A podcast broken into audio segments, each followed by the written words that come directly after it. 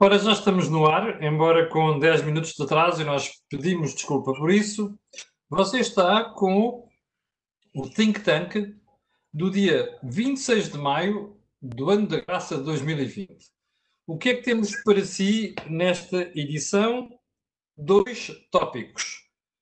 O primeiro é o comportamento recente do Presidente da República está a pôr em causa o normal desenvolvimento da direita portuguesa? O segundo, o governo assustou-se com os primeiros indicadores que mostram uma distribuição brutal do produto interno bruto. E o terceiro tópico, já percebeu, não são dois, são três. O modelo económico de futuro para Portugal, que o Presidente da República e o Primeiro-Ministro não estão a cautelar. Joaquim Aguiar, quer começar as hostilidades com o primeiro ponto? Sobre o primeiro ponto, não acho que o, o Presidente tenha que favorecer ou prejudicar a direita portuguesa. De facto, para os partidos que estão à direita, e portanto não tenham neste momento responsabilidades governativas, esta situação é própria o pretexto para a renovação dos quadros doutrinários, quadros orientadores uh, desses partidos. Ora, uh, o que está a acontecer é que uh, esses partidos não estão a aproveitar esta oportunidade para inovarem nas suas propostas e nas suas leituras estratégicas. O que é que eu quero dizer com isto? É que para quem tem uma posição de defesa dos sistemas liberais e da plena expressão dos eh, interesses ligados às eh, atividades empresariais, esta crise põe em risco todas as empresas, põe em risco os equilíbrios fundamentais na economia, porque congelou as relações económicas, oferecem aos partidos da direita a melhor oportunidade que podiam ter para afirmar os seus princípios e as suas convicções. Ora, o que está a acontecer aos partidos da direita é que estão-se a refugiar nos sistemas de apoio que o Estado pode eh, colocar à disposição dos que são mais atingidos por esta crise e, de certo modo, estão-se a tornar uh, imitações daquilo que são as posições dos partidos de esquerda. Ora, bom, isto não tem nada a ver com o Presidente, tem a ver com esses partidos. Oh, oh Joaquim, mas porquê é que disse que, que é a melhor forma de se tornarem quase imitação do que fazem os partidos de esquerda? É que a, a, a, resolução desta crise não vai poder aparecer dentro dos Estados nacionais e dos sistemas partidários presos às suas realidades nacionais. Para que esta crise tenha uma resolução, é preciso que haja novos instrumentos que só podem ser comunitários, só podem ser da União Europeia. Hum. E novos instrumentos é que vão permitir organizar as respostas. Para os partidos da direita, que sempre defenderam a integração portuguesa na União Europeia, até como defesa dos seus valores democráticos e também como defesa contra os excessos dos partidos de esquerda, não estão a aproveitar esta, este novo contexto para afirmar as suas posições dentro do país associadas às, aos desenvolvimentos que se estão a fazer na escala europeia. Portanto, esse é que é o ponto que é que os partidos à direita estão a aproveitar esta oportunidade. E uh, o Joaquim acha que isso então tem a ver com o erro estratégico dos dois partidos de direita, o CDS e o PSD. Não, é que estes partidos da direita nunca conseguiram uh, interpretar o que é que foi a crise de 2011, 2015 e o que é que foi o papel uh, desses partidos nessa crise. Apesar de tudo, eles tiveram sucesso na correção dos desequilíbrios mais acentuados que havia nessa época, mas a seguir, como não conseguiram ganhar as eleições, ou ganharam, mas não conseguiram formar um governo que passasse do Parlamento, uh, resolveram silenciar foi a sua atitude nesse período de 2011 a 2015. Okay. E ao silenciarem isso, ficaram sem a possibilidade de aproveitar a crise seguinte, que é a crise que aparece em 2020, que não é comparável à crise anterior, mas cuja resolução vai exigir os mesmos tipos de instrumentos que a crise anterior exigiu. Por exemplo, o recurso aos uh, instrumentos de política europeia que permitiram oferecer a Portugal os recursos que Portugal não tinha. Agora, estamos exatamente no mesmo tipo de dependência de recursos que têm de vir da União Europeia e que nós temos de nos preparar para decidir ou propor o que é que fazemos com esses recursos. Ora, a direita não está, os partidos à direita não estão a discutir isso. E o Presidente pode obrigá-los a discutir isso? Não. O Presidente vai ser forçado a construir plataformas para poder en encontrar-se uma resposta Sim, já vamos, já vamos a isso. Deixe-me só tentar ouvir ali o Jorge e a opinião dele em relação ao, assunto para voltarmos a essa questão. Jorge. Bom, um, em relação a este assunto, eu tenho aqui alguma divergência com o Joaquim. Eu acho que nós não podemos. Eu também, mas. Não podemos dividir uh, o tema que o presidente tem que ajudar a direita ou a esquerda. Essa parte estou de acordo com, com o Joaquim. Mas temos que pensar se quer o presidente da República, quer o primeiro-ministro, eu acho que deveríamos usar mais essa expressão querem reformar o país ou não o querem reformar. Circunstâncias até de personalidade e do momento político, eu julgo quer um quer outro são uh, figuras que querem ser populares. Eu não diria populistas porque isto tem uma conotação negativa e não é esse o, diria, não é esse o meu intuito de ocular aos populistas. Mas tem uma versão popular, se quisermos, dos cargos que ocupam.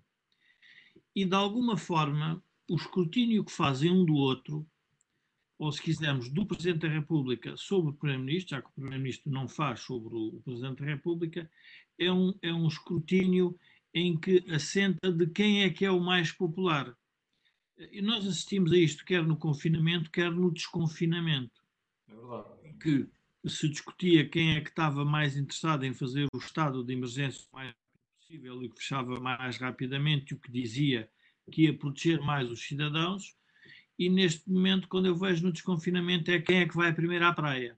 Claro, porque estamos, estamos preocupados com a situação.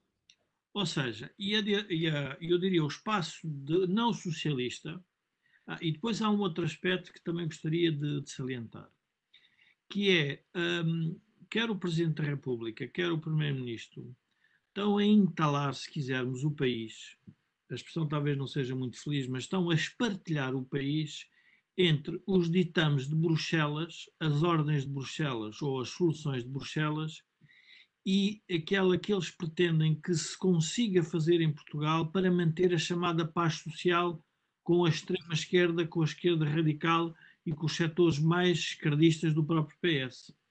E, portanto, o que nós estamos a assistir, na minha opinião, é um impasse hum, muito relevante na sociedade portuguesa, porque quer um, quer o outro têm que enfrentar a crise, têm que enfrentar os seus eleitorados, e, portanto, os eleitorados do PS não são um eleitorado natural à esquerda mais radical, mas também o Partido Socialista quer conter esse eleitorado, e, portanto, não quer que ele cresça muito e, portanto, vai fazendo, diria, algumas benesses.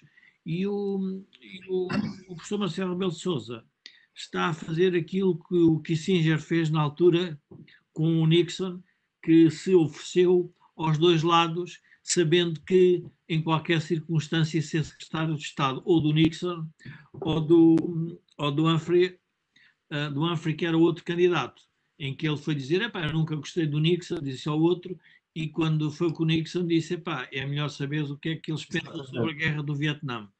Portanto, eu acho que eles estão a fazer um jogo duplo, uh, quer um, quer outro, e esse jogo duplo, não sendo clarificador da situação política e dos problemas que o país atravessa, uh, eu acho que uh, obriga-nos a ter uma, uma avaliação menos positiva dos seus, do seu mandato.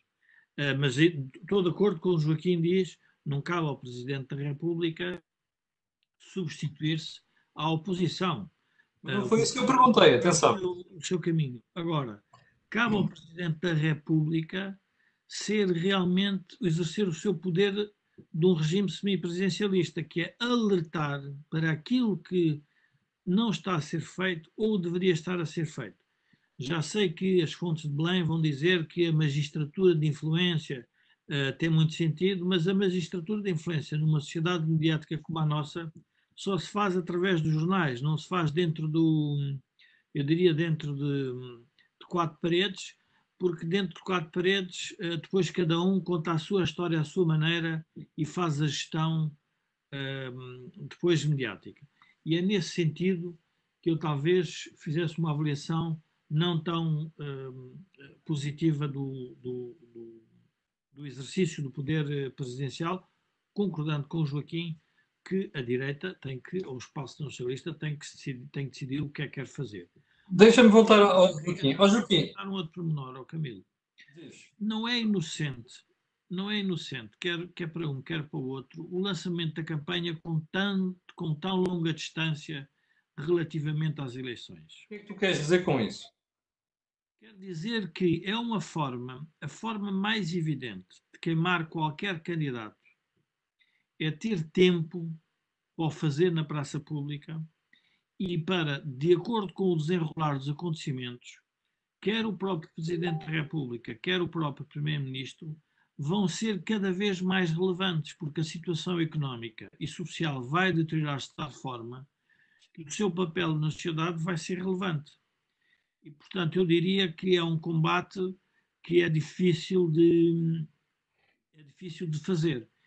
E é muito provável que se chegue a uma situação que eu acho que foi um pouco da primeira eleição do professor Marcelo, que é uma situação em que não é por eh, falta de candidatos, é por pelos candidatos não preencherem os requisitos mínimos, porque são candidatos que vêm dos extremos, são antissistema ou são anti-soluções mais centrais à sociedade portuguesa, que no caso do professor Marcelo é, mas não está a fazer, que nós sabemos que ele é, mas não está a fazer propositadamente, eu, o, que eu, o que eu presinto é que é uma reforma habilidosa. Por que é que dizes que não está, está a fazer?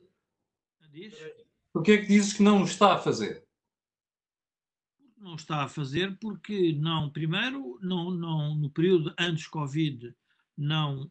Nós temos que pensar todos os escândalos que se passaram na presidência do professor Marcelo, que a verdade doa a quem doer, que era tanques, era Pedrógão, era o novo banco, tudo é, quer dizer, tudo são situações que têm que ser resolvidas e nada pode ser escondido. E até agora pouco sabemos.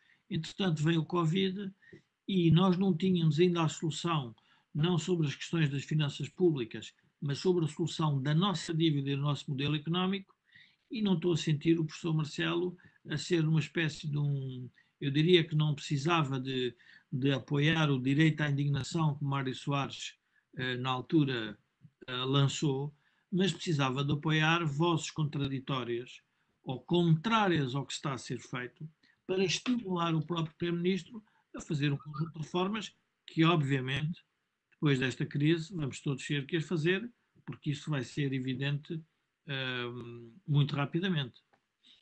Muito bem. Uh, Joaquim, voltando a si, o que isto quer dizer, no fim de contas, é que então nós não temos, em, nomeadamente do lado da direita portuguesa, uh, nenhum comportamento tendente a responder àquilo que é o desafio político do momento. É isso? Não é só isso. É mais grave ainda.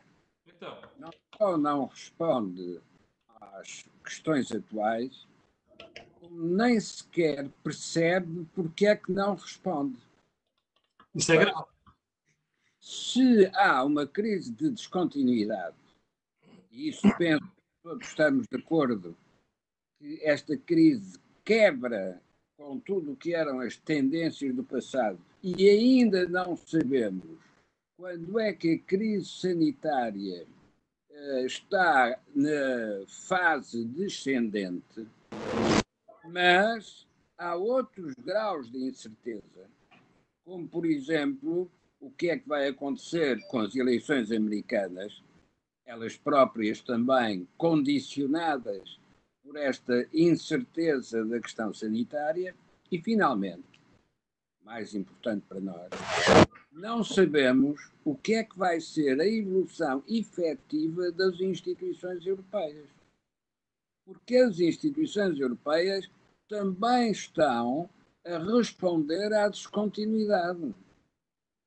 Aparentemente, a, digamos, a evolução da política alemã, designadamente da chanceler Merkel, mas também do antigo ministro das Finanças Schauble. Já ia essa questão. São evoluções positivas, no sentido em que está a ir para um consenso uh, em termos de uh, renovação do projeto europeu.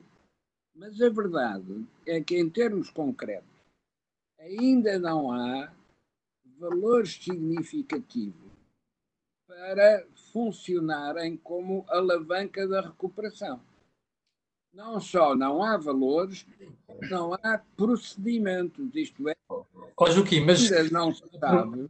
mas a promessa de ir buscar 500 mil milhões pela própria Comissão Europeia é um avanço muito grande. Podemos não saber quando é que eles chegam, mas é um avanço muito grande mas não só não sabemos quando chegam, como não sabemos que procedimentos vêm a acompanhar esses recursos. Ora, essas é que eram as questões que deviam estar a ser discutidas à direita e à esquerda. O que acontece é que à esquerda há uma rejeição sistemática de tudo o que for uh, aprofundamento da construção europeia. E nos partidos à direita, que deviam ser os mais interessados nesse tipo de evolução, há um silêncio completo, como se limitassem a ficar à espera que alguém em Bruxelas decida para nós depois aproveitarmos. Dito de outra maneira, se há uma crise de descontinuidade, também há uma descontinuidade nos instrumentos que se podem usar para responder a situações de crise. Esta crise, sendo inédita não só na rapidez, como na intensidade, obriga a pensar em novos instrumentos. Nós precisamos responder à uh, crise ou à fratura entre o norte e o sul da Europa. Se não respondermos a isso. Mas, mas estes novos instrumentos que aqui está a falar, uh, o, o, o, tal fundo de recuperação e os tais, tais 500 mil milhões de euros que vão ser levantados pela Comissão Europeia são um belíssimo protótipo. É? Já começam a aparecer. Camilo, isso não descongela a economia. Quando muito, aquece ligeiramente o ambiente, mas as economias continuam congeladas. Hum. E as fraturas entre o Norte e o Sul também continuam a impedir se faça uma boa circulação dos recursos. Como é que eu penso que se pode resolver essa fratura entre o Norte e o Sul? como é, foi a fratura na, na, na, na política americana entre os esclavagistas e os anti-esclavagistas. Esta fratura entre o Norte e o Sul exige que haja um contributo idêntico no Norte e no Sul para uma coisa que se chama o orçamento europeu. Hum. É por isso que tem de existir um imposto comum que obrigue todos a participarem nesse esforço. Mas, simultaneamente, tem de haver um sistema fiscal homogéneo. O que significa que a Holanda, os tais puros do Norte, vão perder o seu estatuto de paraíso fiscal porque não o podem manter quando houver um imposto comum para financiar o orçamento comum. Ao perderem esse seu estatuto especial, uh, vão ficar a saber porque é que agudizar certos conflitos tem um preço. E o preço é tornar tudo homogéneo para resolver o conflito. Espera aí só um bocadinho, deixa-me ouvir o Jorge Marrão. Oh Jorge, tu achas que, uh, na senda desta, deste, desta análise que o Joaquim estava a fazer, tu achas que a decisão da Comissão de avançar com os 500 mil milhões de euros uh, levantados pela própria Comissão já não é um arremedo de soluções europeias uh, que estejam à altura para combater o problema? Embora com atraso?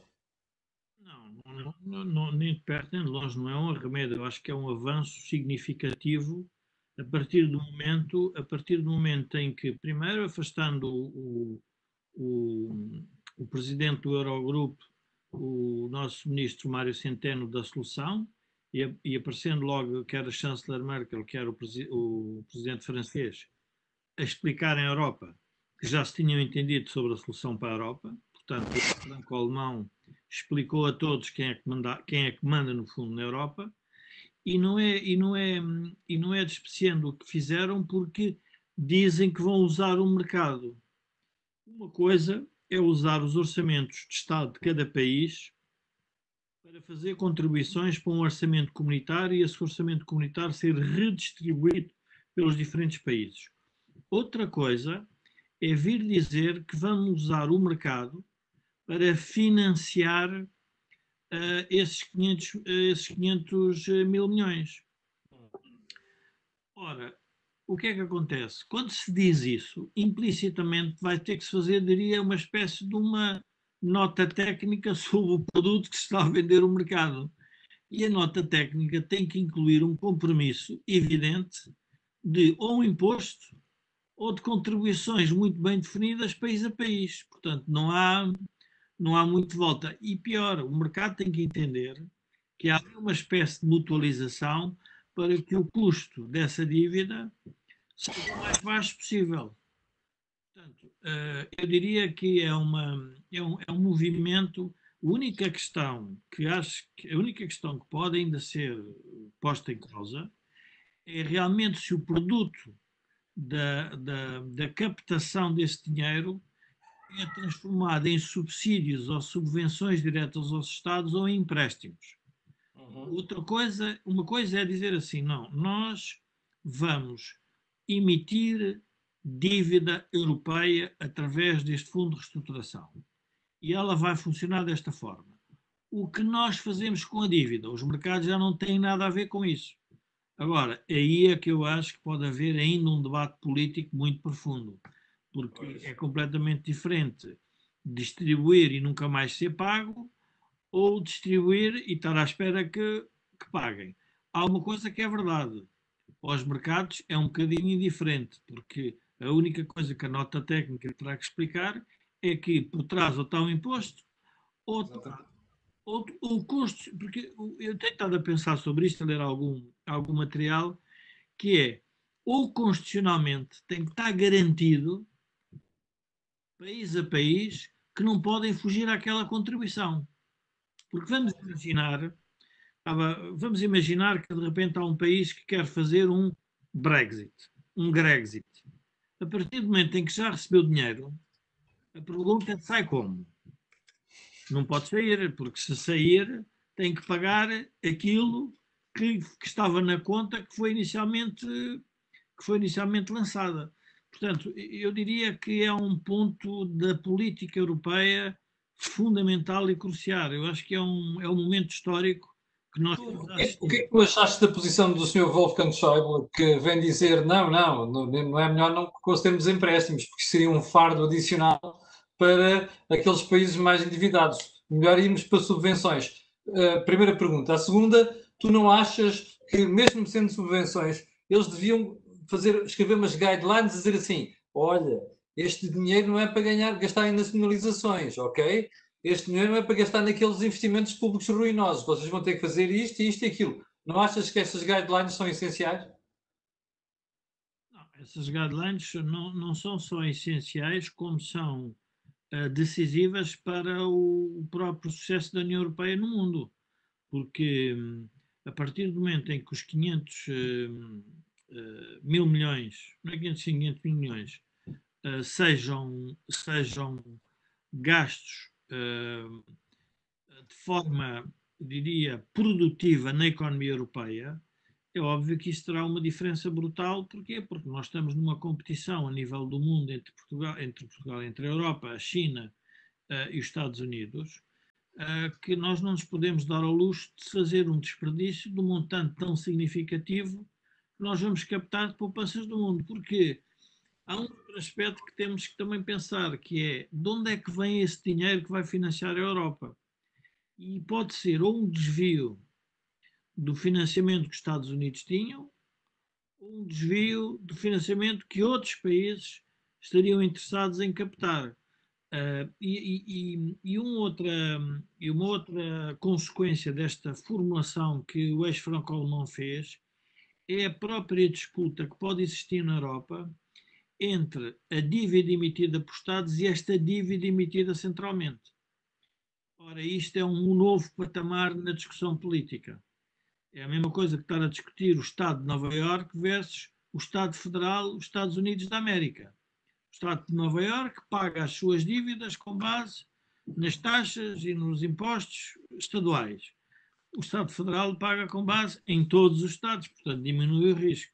Portanto, vai ser muito interessante assistir a esta, a esta mudança hum, significativa no modelo europeu. Joaquim, a mesma pergunta para si. Uh, primeiro, esta posição do Sr. Wolfgang Schäuble, que é uma grande, um grande avanço em relação uh, àquilo que eram as posições tradicionais da Alemanha. E ele mesmo, que era muito duro, foi muito duro na forma como um, estruturou a resposta da Europa à crise anterior. A segunda questão tem a ver com, com o pormenor das subvenções versus um, empréstimos. Mesmo sendo subvenções, não devia haver guidelines para a forma como os países vão gastar esse dinheiro. Essa é a diferença entre recursos e procedimento. Nós ficamos a discutir os recursos, esquecemos que depois há procedimento. Claro. É, é um pouco como na religião. Uh, temos uma fé que nos leva a estar numa religião, mas depois esquecemos os mandamentos.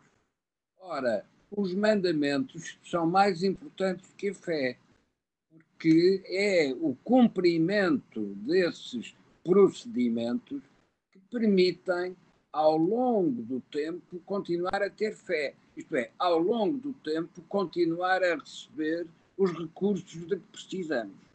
Ora, o. Schauble o que fez foi uma análise banqueiro tradicional. Para que é que eu vou uh, aumentar a dívida que eles não vão poder pagar uh, quando, uh, de facto, posso fazer de uma outra maneira, que é entregar recursos, mas impor os mandamentos associados a esses recursos. Ora bom, é isto que deveria ter reflexos na política interna de cada um dos países, em especial no caso português. Ora, nós temos um presidente em fim de mandato a preparar uh, a candidatura à reeleição. Ora, um presidente, quando é candidato, tem de ter sempre uma resposta para esta questão. Qual é a sua ideia para Portugal? Ora bom, qual é hoje a ideia de um candidato depois da crise de descontinuidade que ainda está em processo de evolução. Qual é a ideia que tem? Ora, olhando para os recursos internos, não se pode ter uma ideia para Portugal fechado nas fronteiras uh, que são as fronteiras nacionais. Precisa de uma escala de fronteiras muito mais alargada. Portanto, hoje, um candidato à presidência em Portugal tem que ter uma ideia para a Europa em que Portugal seja parte integrada. Nos partidos eh, existentes, quem está hoje no poder tem uma capacidade de mudança de discurso muito limitada. Porque as dificuldades administrativas podem ser tão graves, podem se acumular de tal maneira que são os próprios fracassos da administração que destroem uh, a mudança do discurso político. Isto é, se há uma nova vaga de infecções, o que é que vai acontecer aos nossos hospitais?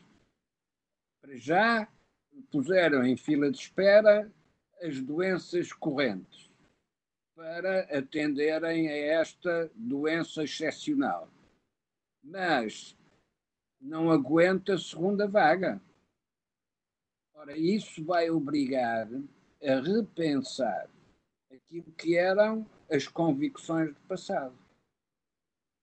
Como é que se organizam os recursos disponíveis?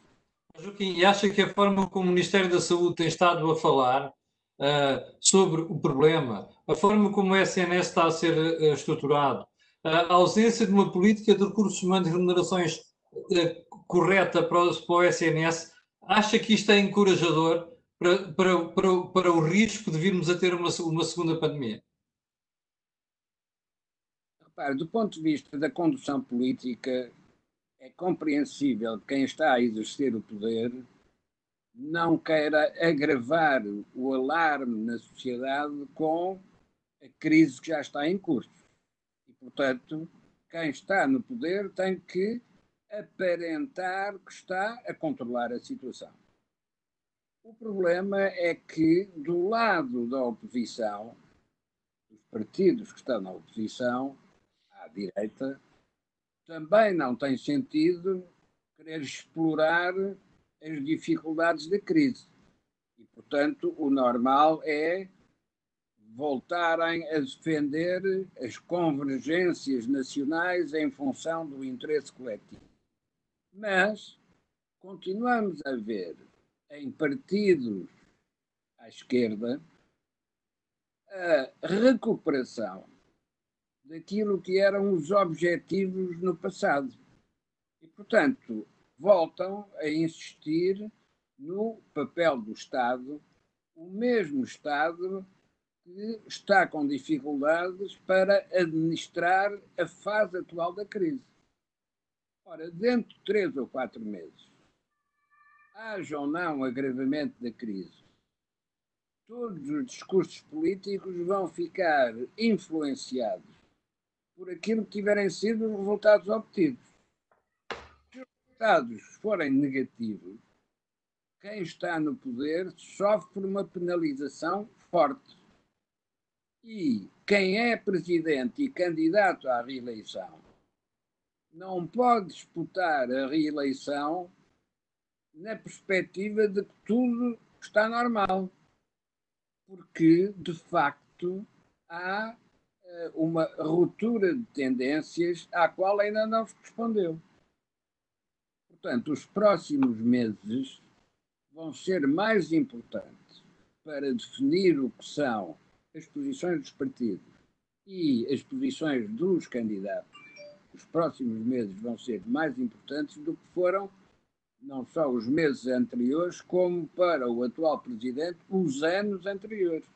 Joaquim, o governo, este corrupio de presidente da República, do Primeiro-Ministro e até outras figuras do Estado, como o Presidente da Assembleia da República, a almoços nos restaurantes, passeatas de rua, comprinhas no comércio tradicional, idas à praia, mergulhos em cascais.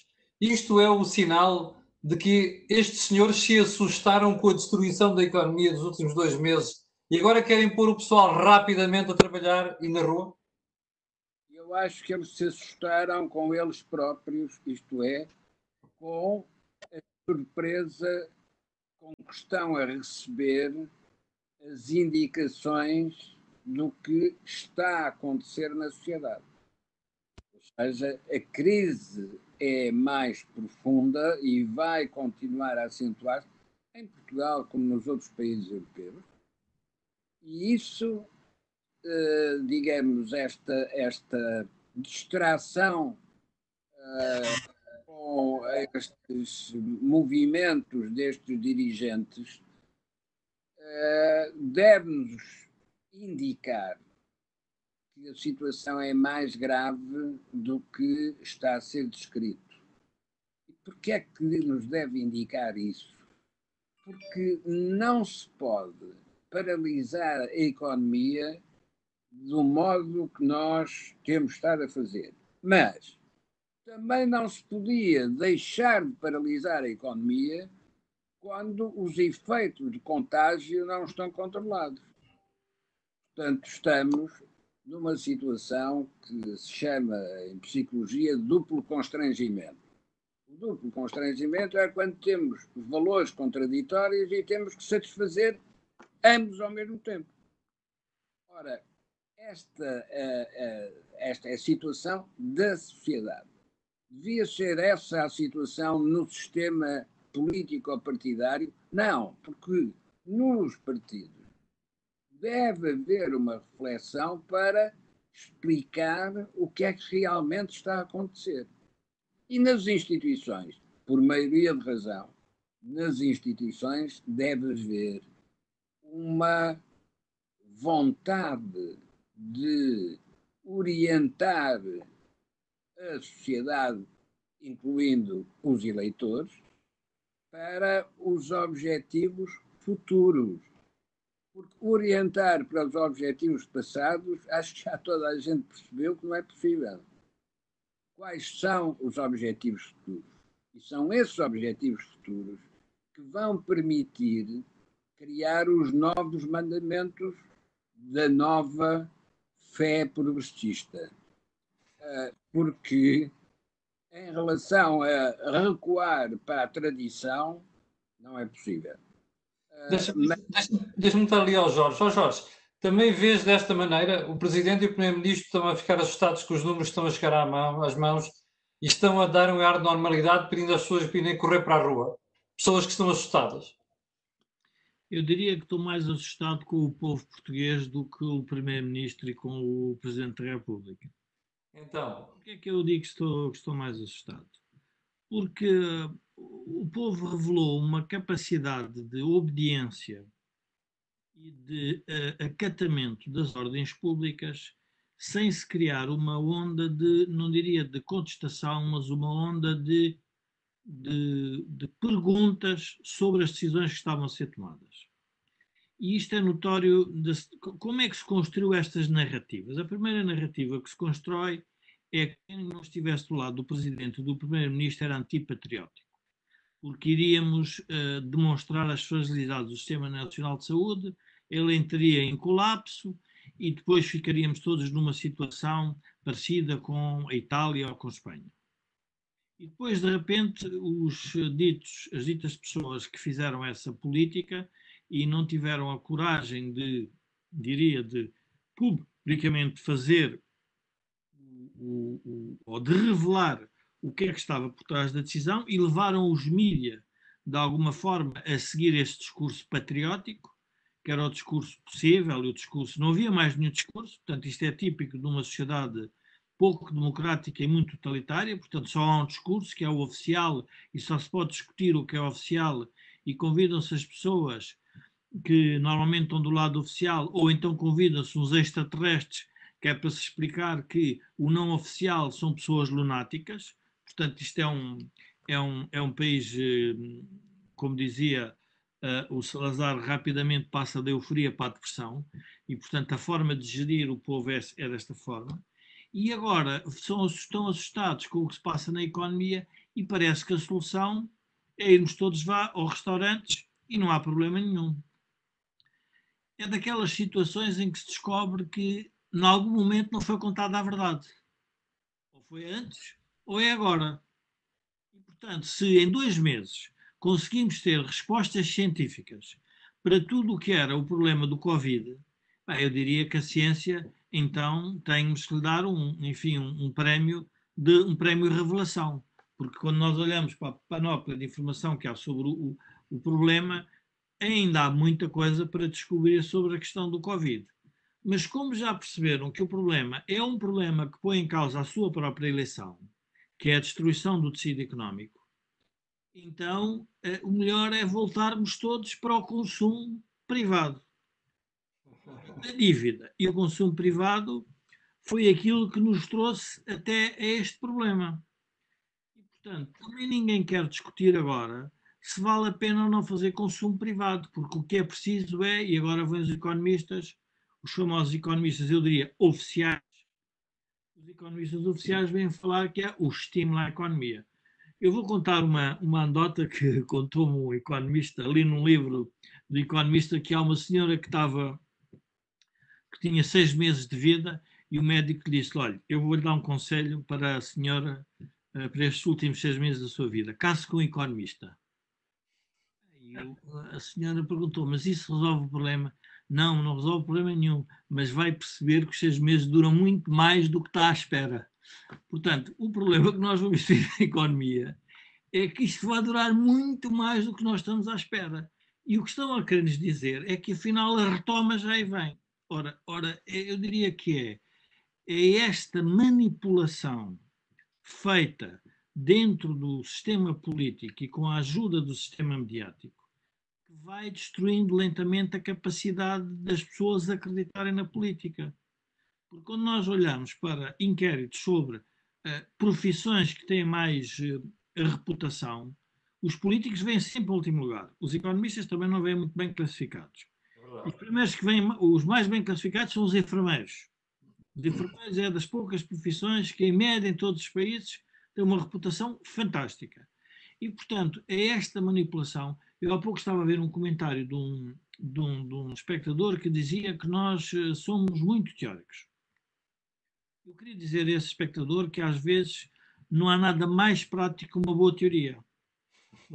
Porquê? Porque um, para nós pensarmos nas medidas que vamos tomar, é preciso pensar, teorizar sobre o que é que nós queremos. Ora, o problema que o Joaquim levantou, muito relevante, é que quer o Presidente da República, quer o Primeiro-Ministro, não estão a teorizar, não estão a transmitir qual é a ideia que querem para Portugal. A partir do momento em que estão a ir atrás dos acontecimentos, resolvendo caso a caso, e não têm ideia nenhuma, então o que nos resta debater são personalidades, egos, uh, pequenas medidas, uh, frissuras, uh, fraturas políticas desgarradas. É aquilo que hoje está a dividir a sociedade democrática. A sociedade democrática vive da dissidência, mas com alguma tolerância. Por exemplo, nos Estados Unidos fizeram um inquérito e é importante perceber isso, porque se este inquérito é feito em Portugal, eu diria que o resultado seria o mesmo. Uh, 84% dos americanos que votam Partido Democrata acham que os republicanos são todos uh, sexistas, fanáticos, uh, anti-imigração, mas se perguntar aos, aos, republicanos, eles acham que todos os democratas são os tipos hipócritas, um, sem sentido de Estado. Bom, e portanto a sociedade portuguesa hoje está também a viver, como qualquer outra sociedade, uma fragmentação de tal ordem no espectro político que torna difícil encontrar soluções numa crise desta dimensão que sejam soluções que mobilizem as populações. Porque nós, quando pensamos na nossa ida para a Europa, quando pensamos no que foi livrarmos do, do, do, do, do abril do abril de 74, quando, quando nós, em novembro de 75, nos livramos do abril de 74, foi porque queríamos uma sociedade democrática, liberal, não queríamos uma ditadura uh, comunista ou de esquerda, estatizante, nem queríamos o, centralismo democrático, que era uh, a frase da, uh, bonita da altura. e quando também decidimos entrar na Europa, quisemos ir para uma Europa diferente, portanto, foi uma ideia que os portugueses todos em geral acederam. Quando quisemos entrar para o euro, e hoje a pergunta é: mas o que é que nós, qual é a ideia que há, que há para Portugal? E os partidos não estão a criar essa ideia, o próprio Presidente não está a estimular esse debate, e, estamos a, e, e, e o, que, o que cada vez que eu, que eu vejo a participação dos própria, da própria política na sociedade é sempre uma participação que assenta numa resposta a acontecimentos mínimos e mediáticos da pequena trica. Ora, isto. Tu há bocadinho colocavas uma questão Tu há bocado dizias que estavas preocupado com o comportamento da população portuguesa em geral. Está aqui uma questão muito interessante da espectadora Cláudia Mendes, que diz assim: Pergunto como é que o cidadão pode intervir e questionar as decisões políticas. Isto é uma pergunta que eu ouço muito frequentemente. Eu digo às pessoas assim: a mudança só pode acontecer se o povo for exigente com a classe política. E normalmente as pessoas perguntam: ah, mas como é que eu posso fazer isto? A não ser o voto, não é? O que é que tu queres dizer a estas pessoas? o que eu quero dizer às pessoas é que as pessoas têm que se envolver. Vamos lá ver, as pessoas que, por exemplo, assistem a programas destes estão a fazer a sua participação cívica, porque nós uh, não somos comentadores uh, avançados, não somos comentadores do partido A, partido C ou partido D, somos comentadores. Não recebemos 15, não recebemos 15 milhões de euros de publicidade institucional? Não recebemos uh, publicidade institucional e, por outro lado, temos as nossas visões sobre o mundo uh, e, portanto, vamos transmitindo aquilo que pensamos. E, portanto, umas vezes pensamos bem, outras vezes pensamos mal. A dificuldade, o, afastamento dos cidadãos da democracia origina sempre, em geral, em geral, origina sempre correntes mais extremadas que é no, são correntes que uh, vêm pôr ordem a algo que as pessoas sentem que há uma desordem. Quando nós observamos os comentários que põem em todos, os, em todos as, um, estes programas e noutros, verificamos que as pessoas estão muito, estão muito tensas, estão muito uh, cientes do seu ponto de vista, têm alguma dificuldade em ouvir o outro e, ao mesmo tempo, a grande resposta é alguém que ponha ordem nisto tudo. Porquê? Porque nós temos escândalos sobre o comportamento do Estado nos, nos, nos, eh, nos, acontecimentos mais graves que a sociedade teve. Foi o roubo das armas, é a questão dos incêndios, é a questão da intervenção do sistema de saúde. Uh, portanto, depois temos as, o, o, o, que, o, que, vem no espaço imediato relativamente ao sistema judicial. E, portanto, nós temos o poder político, o poder legislativo e o poder judicial muito fragilizados. Portanto, a sociedade depois tem que encontrar candidatos que venham dizer que isto está mal e correr vai mal, e portanto, quando se percebe o nascimento de, de candidaturas anti-sistema, são naturais porque o sistema político tradicional não está a dar resposta. Eu, por exemplo, tenho estado a assistir, e sendo eu da área não socialista, um, o tipo de recados que a direita, como iniciamos aqui este, este, esta conversa, que a direita tem transmitido uns aos outros. Quando eu digo a direita é o CDS ao PSD, o PSD é o CDS, o CDS ao, ou chega, chega à iniciativa liberal, é, quer dizer, andam, andam envolvidos numa troca de, de argumentação que a prazo as pessoas têm que fazer a pergunta, mas desculpem lá, os senhores vêm ao quê? Vêm resolver que problema? Já agora digam, porque para nós sabermos. Ah, é porque sou bom. E então, hum, eh, eu, eu sem ofender, obviamente, ninguém dos partidos, porque eu acho que os partidos são, são, a, são a nobreza da democracia eh, o que nós criámos foi um sistema partidário em que, por vezes, as pessoas que têm o cartão partidário, às tantas deixam de pensar no país, porque parece que o partido é mais importante que o próprio país. Pensar nos seus interesses, precisamente. Ó oh, Jorge, deixa-me colocar ao, ao, ao, ao, Joaquim, ao Joaquim Aguiar o último ponto, fazer a introdução do último ponto de hoje, já vamos com 51 minutos, que é, ó oh, Joaquim, eh, nós precisamos de um modelo económico para o futuro.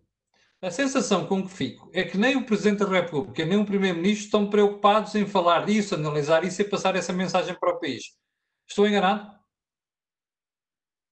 é um pouco pior do que uh, não, estarem, não, não, não estarem a falar disto. Então. Eles não falam disto porque nem sequer percebem a urgência do problema. E não é por acaso, porque de facto, uh, tendo um sido aluno do outro, é? uh, uh, o que sabem são coisas semelhantes.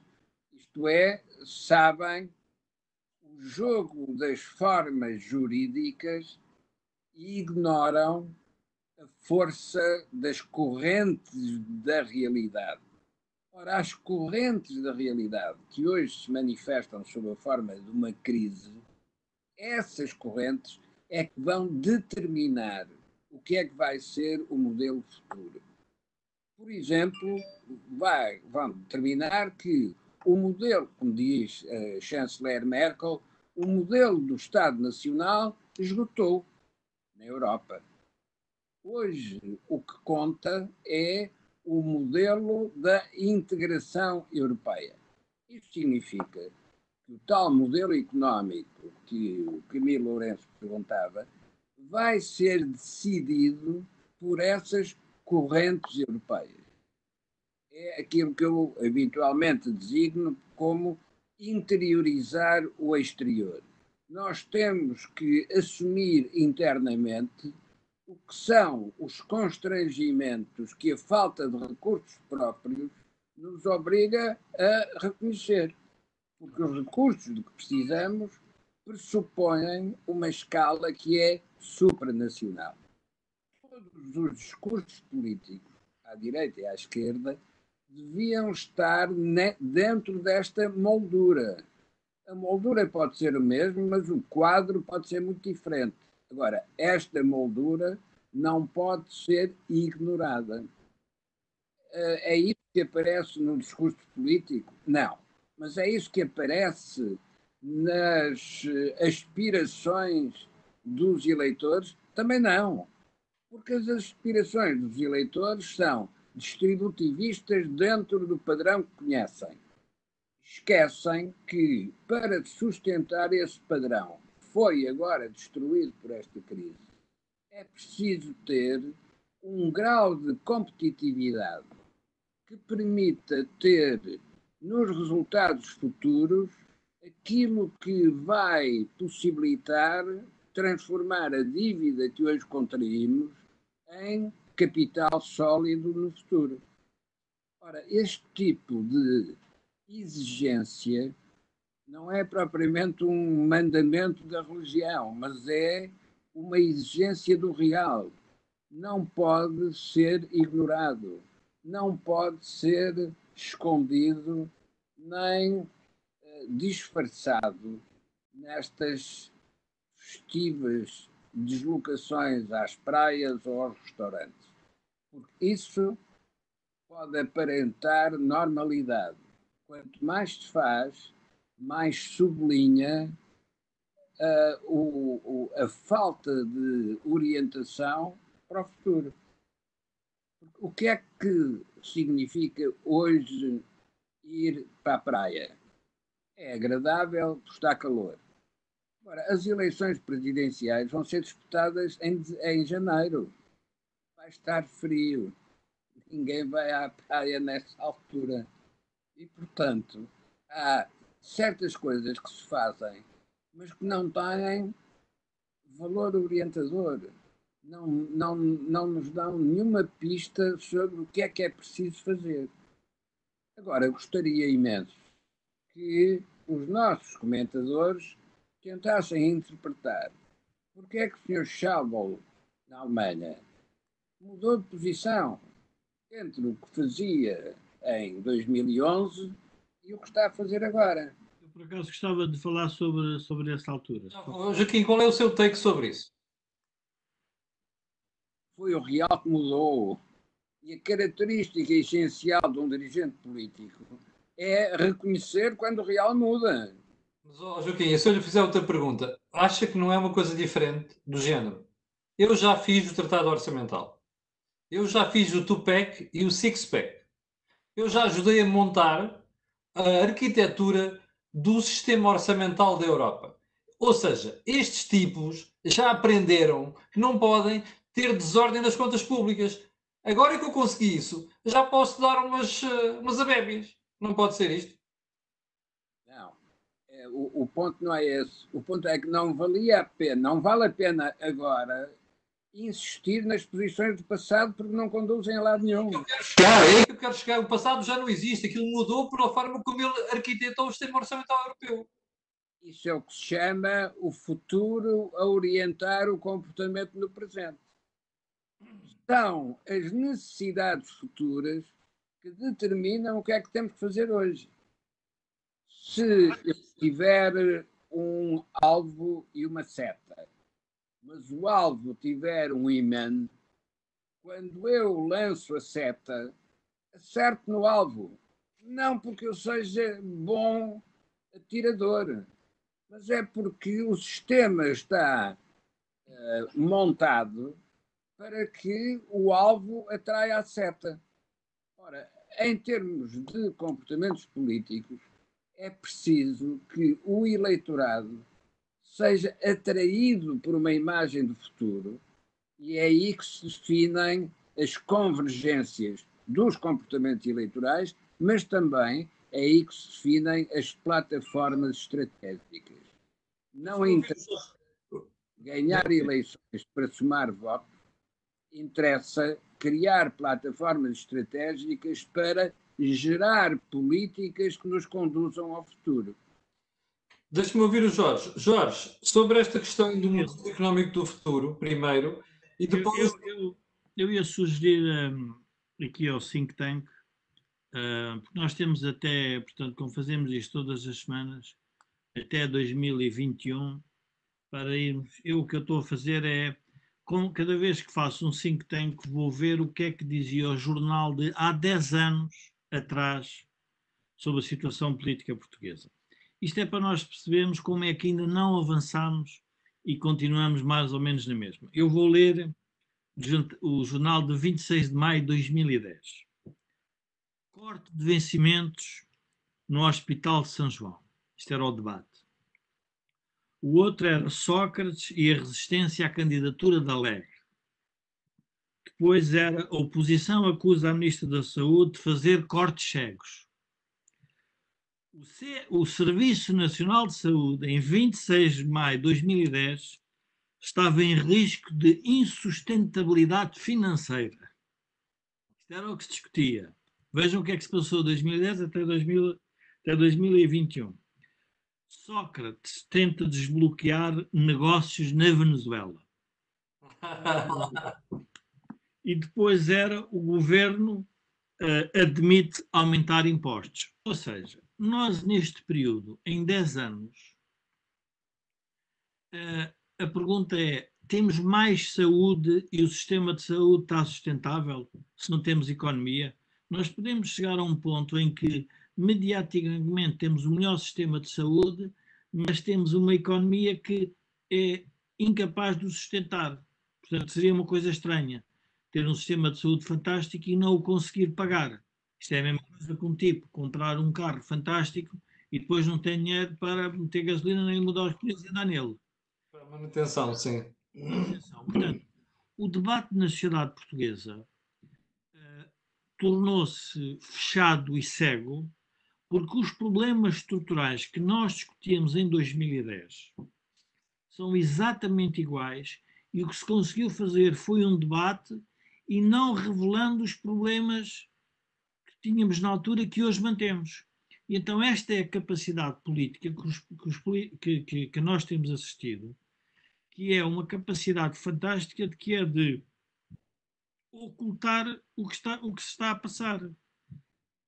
E nós, como, vamos lá ver, como, como estamos a fazer, por exemplo, o think tank ou outro tipo qualquer de, de, de, de projeto de sociedade civil, de, de cívico, que é, no fundo, fazer o escrutínio político, temos depois que debater com um conjunto de pessoas que basicamente existem, são treinadas para criar a ocultação à sociedade. Portanto, este é o debate, ou seja, ninguém está a revelar nada. Quando o Joaquim diz, bom, mas o Sr. Schauble mudou porque viu a realidade. Epá, mas o Sr. Schauble é um político alemão. Portanto, tem muitos anos, passou por uma Segunda Guerra, teve que reconstruir uh, e percebe tudo isto. Nós ainda andamos no debate uh, ideológico insano de esquerda, de direita, de quem é que é melhor, de quem é que é pior. As ações, o Estado e companhia. E pior que tudo, que é debater sem factos. Quando, por exemplo, o Ministro das Finanças vem dizer que a retoma vai ser rápida, há um, há um economista americano que diz assim: a melhor coisa que há na previsão económica é, é porque dá credibilidade à astrologia. É que às tantas estamos a falar em astrologia. Quem é que sabe como é que a retoma vai ser? Ora, a seguir vai-se juntar um discurso que é perguntar se a retoma que o Ministro das Finanças disse, se vai ser uma retoma, afinal, rápida ou não. E às tantas estamos nós aqui durante seis meses a discutir a retoma e todos os problemas foram escondidos. Portanto, esta, no fundo, este, esta barreira de comunicação mediática que nós temos que romper e que temos que, uh, no fundo, desvendar. No fundo, é isso que eu. isso compete à minha classe. Bom, já estamos com uma hora de programa. Eu quero anunciar o fim do Think Tank de hoje. Três pontos muitíssimo acutilantes. Acho que as análises foram muito compreensivas e foram muito detalhadas. Quero pedir às pessoas que, aliás, quero agradecer às pessoas que andaram aqui a ver, que eram 1.700. Quero pedir, quero agradecer a quem fez comentários também, sobretudo os comentários mais construtivos. E para o final, antes de lembrar que amanhã às 8 da manhã cá estarei uh, para lhe atazanar o juízo, e também lembrar que não vai haver Mel Talks na quinta-feira, ao contrário do que eu tinha anunciado. O Mel Talks vai passar para a próxima semana. Uh, quero pedir aquilo que peço sempre: coloque um gosto e faça partilha nas redes sociais, porque aquilo que houve aqui já sabe que não houve mais sítio nenhum. Obrigado, com licença, e até amanhã às 8.